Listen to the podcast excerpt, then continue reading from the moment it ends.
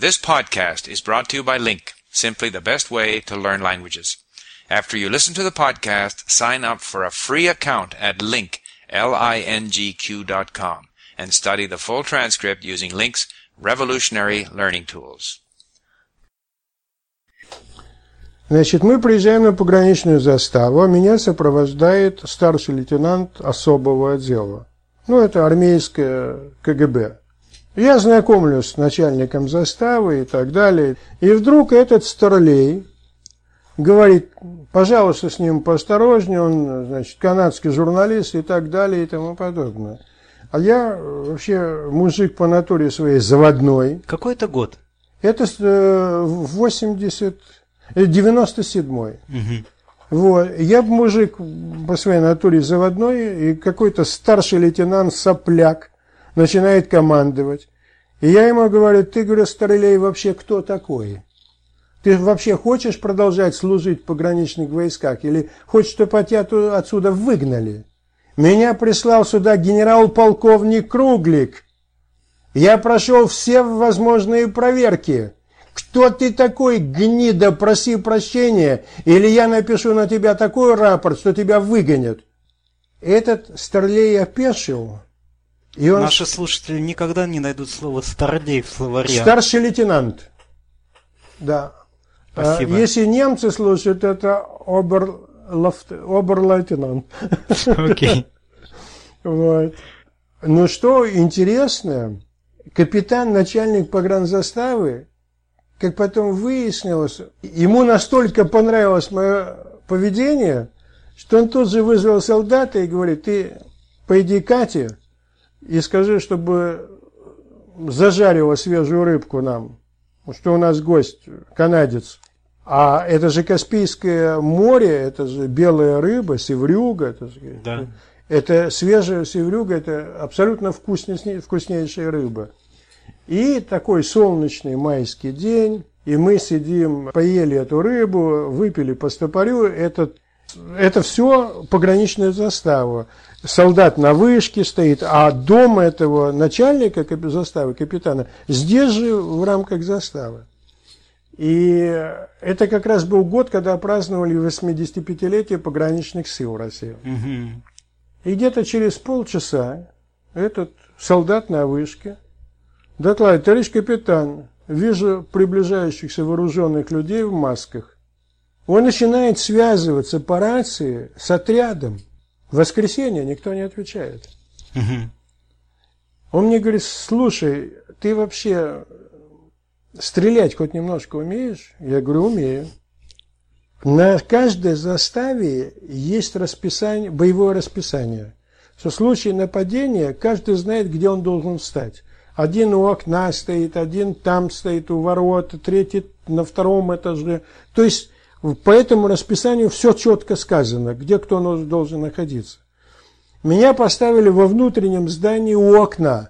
То есть, когда уже все будет уничтожено, я должен с пистолетом Макаровским отстреливаться неизвестно от кого, но все уже уничтожено. Потому что они должны пройти забор, там, ворота и так далее. Их Кто там... они? Эти неизвестные, которые в масках приближаются. Рядом находился пехотный полк, который решил провести военные учения. И забыл, и забыл предупредить об этом пограничников. Я хотел бы добавить для слушателей лингвиста, что Макс исключительно хорошо поработал над редакцией русской солдатской речи. Обычно через каждое второе слово идет такое слово, которое вы не найдете ни в одном словаре. Слушайте Высоцкого.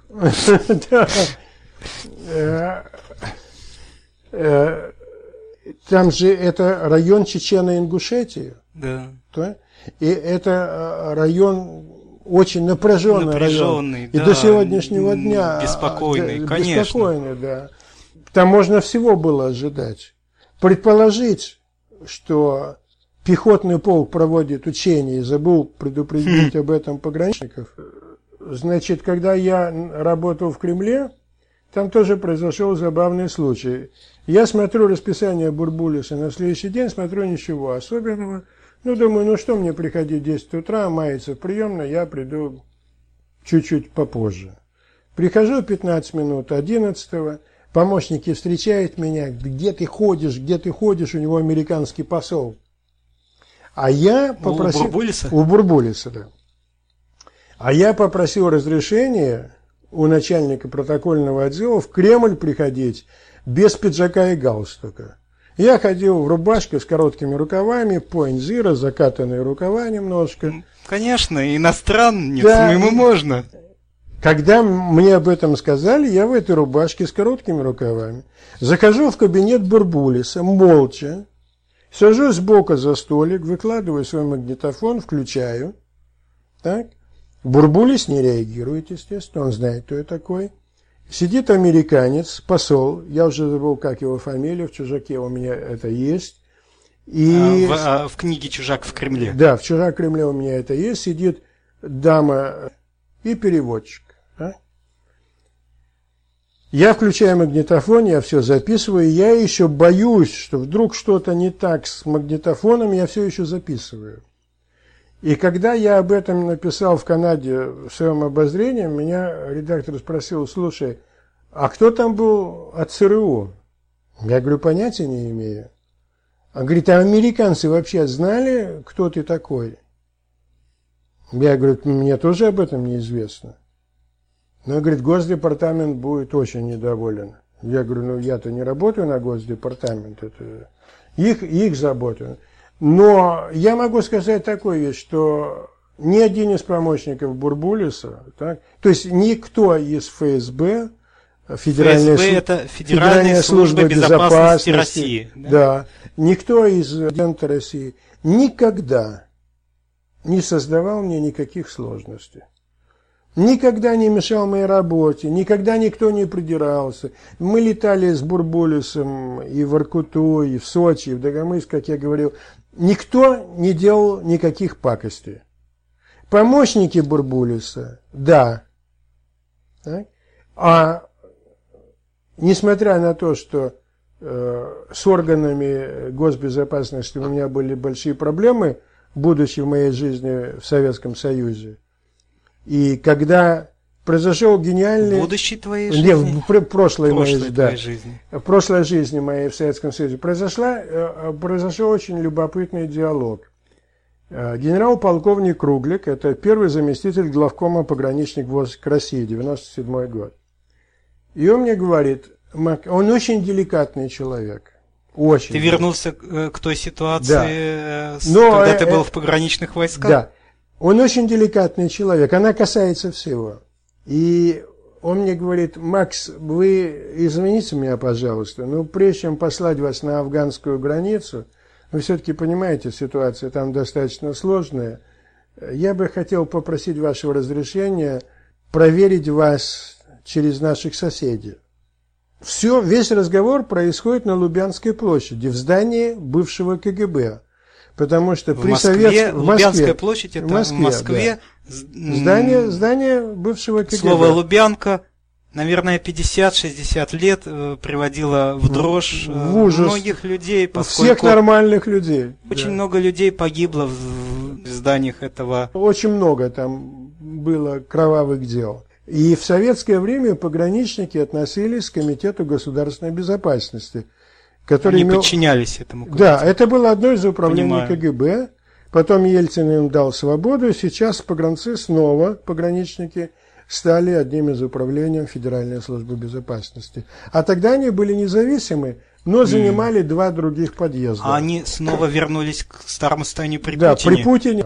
И вот мы сидим в пятом подъезде, на четвертом этаже, в кабинете генерал-полковника, и он говорит, спрашивает меня, не будете ли вы возражать, если мы вас проверим через наших соседей, то есть через Федеральную службу безопасности, то есть через бывшее КГБ. Так.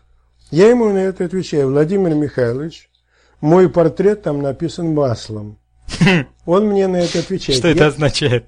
Ну, что меня настолько хорошо они все знают, так, что Да. и он мне отвечает, я так и предполагал. Проходит неделя, меня отправляют на афганскую границу. Я улетаю, и когда я возвращаюсь, я прихожу к генерал-полковнику, я ему рассказываю о своих впечатлениях, но здесь еще была война на афганской границе, и он знал, что я повел себя, как подобает нормальному человеку, И мы с ним подружились, и мы с ним распивали бутылку, и я ему, мы уже были на «ты», называли друг друга по имени, тем более, что он моложе меня, хоть и генерал-полковник. Я ему говорю, Володя, говорю, я любопытная Варвара, скажи, что ГБ сказала обо мне? Он сказал так, что они прислали такой ответ, что парень со странностями, но ни на кого не работает. Независимый человек должен работать на демократию. Твердо знать одну простую вещь, что если сегодня демократия уважает, э, допустим, Англии, и я случайно оказался в Англии, я должен, как честный человек, хотя я не, не гражданин Англии, должен сделать все, чтобы предостеречь правительство от этой угрозы. То есть есть, есть какая-то, какой-то неписанный кодекс человека чести демократического общества. И не обязательно быть связан с Скотланд-Ярдом или... Если демократия завтра будет угроза демократии в России, я поступлю таким же способом, как я поступлю, если будет угроза демократии в Канаде. Ну, это моя точка зрения, кто-то может разделить ее. Это было бы нет. интересно узнать, э, действительно ли ты считаешь, что возможна угроза демократии в Канаде? А может быть, мы такие вот выходцы из, Рус... из... из Советского Союза все так воспринимаем, как, как будто кто-то собирается украсть демократию, поскольку мы жили в стране, где демократии не было. А я, я считаю, что канадская бюрократия крадет эту демократию ежечасно, ежеминутно, и что угроза состоит не в том, что приедет какой-то палестинский террорист, а угроза состоит в нас самих – в том, что мы молчаливы, в том, что мы слишком терпеливы. В том, что мы не ходим на выборы. Совершенно верно. 60% канадцев не ходят на выборы. Вот я сегодня посмотрел телевизор. Человек, пенсионер, получает из Сити в Торонто, от города, квитанцию, что он должен заплатить паркинг, э, то есть за стоянку автомашины, штраф, который он не заплатил в 90-м году. 17 лет тому назад. Это же предательство демократии. Простите, ребята. Во-первых, если бы человек не заплатил этот штраф, ему бы не продлили его водительские права, водительскую лицензию. Кроме того, если у вас в городе работают такие люди, которые пропускают вещи 17-летней давности, то вы должны наказывать своего сотрудника, а не человеку сказать, вот 17 лет тому назад ты, пенсионер, не заплатил, так вот плати сегодня 42 доллара. Ты знаешь, ты как-то очень общо начал, а, и я соглашаюсь с тем, что что фактически демократия крадется бюрократией Канады. Да. И привел какой-то, ну, я соглашаюсь с этим примером, но ты привел какой-то очень, на мой взгляд, частный пример. Абсолютно. Я специально это сделал. Угу. Я специально это сделал, потому что мы не должны прощать этих частностей. Есть большая часовая стрелка и есть секундная. Если в часах это одна секундная стрелка, то в нашей жизни, в демократии, это сотни этих стрелочек секундных. И если мы будем пропускать одну, тогда что там, чепуха, 42 доллара, дай пойду заплачу, потому что поехать в центр города, там заплатить за стоянку машины мне будет стоить эти же 40 долларов. Да? И мы прощаем, и вот это все прощения, эта наша терпимость рождает падение нравов. Бюрократ чувствует себя хозяином, а он не хозяин, он живет на наши деньги, на деньги налогоплательщиков. И мы говорим, если мы заставляем человека заплатить штраф 17-летней давности, мы говорим, бюрократ может сделать все. Может, он безответственен, он получает наши деньги налогоплательщиков и ни за что не отвечает. Здесь, здесь мы не можем решить большую проблему, если мы не начнем решать маленькие эти проблемы. Ну, а да, ты да. видишь какой-то... Ведь бюрократия проблема международная, не, международная, не только канадская. Конечно. Я в одной из применительно, тем не менее, применительно к Канаде, ты, ты видишь какие-то пути реальные? Вижу. Расскажи. Вижу. А, забастовали авиадиспетчеры. Это был тогда было время президента Рональда Рейгана. И Рональд Рейган дал им 24 часа. И они не прекратили забастовку, и он их всех уволил. А через три дня поехал на съезд профсоюза в Чикаго, и я присутствовал на этом съезде. И Рональд Рейган сказал, я признаю право демократии на забастовку, на право профсоюзов. Но если ты государственный служащий, если ты получаешь зарплату из кармана налогоплательщиков, ты не имеешь права бастовать. И я с ним полностью в этом согласен. Значит, если тебе не нравятся условия оплаты труда, я считаю, что бюрократу должны быть в первую очередь поставлены условия. А сегодня ты ни одного бюрократа не уволишь, потому что есть профсоюз государственных служащих, который не даст тебе уволить, потому что есть сеньорити и так далее и тому подобное. Мы должны сделать бюрократов ответственными за все, что они делают. Причем, когда я говорю это «мы», это относится и к канадцам, и это относится и к русским, это относится и к американцам, это относится, я думаю, и к французам, ко всем. И вот, если это интервью будут слушать люди разных национальностей, граждане разных государств, они скажут «да».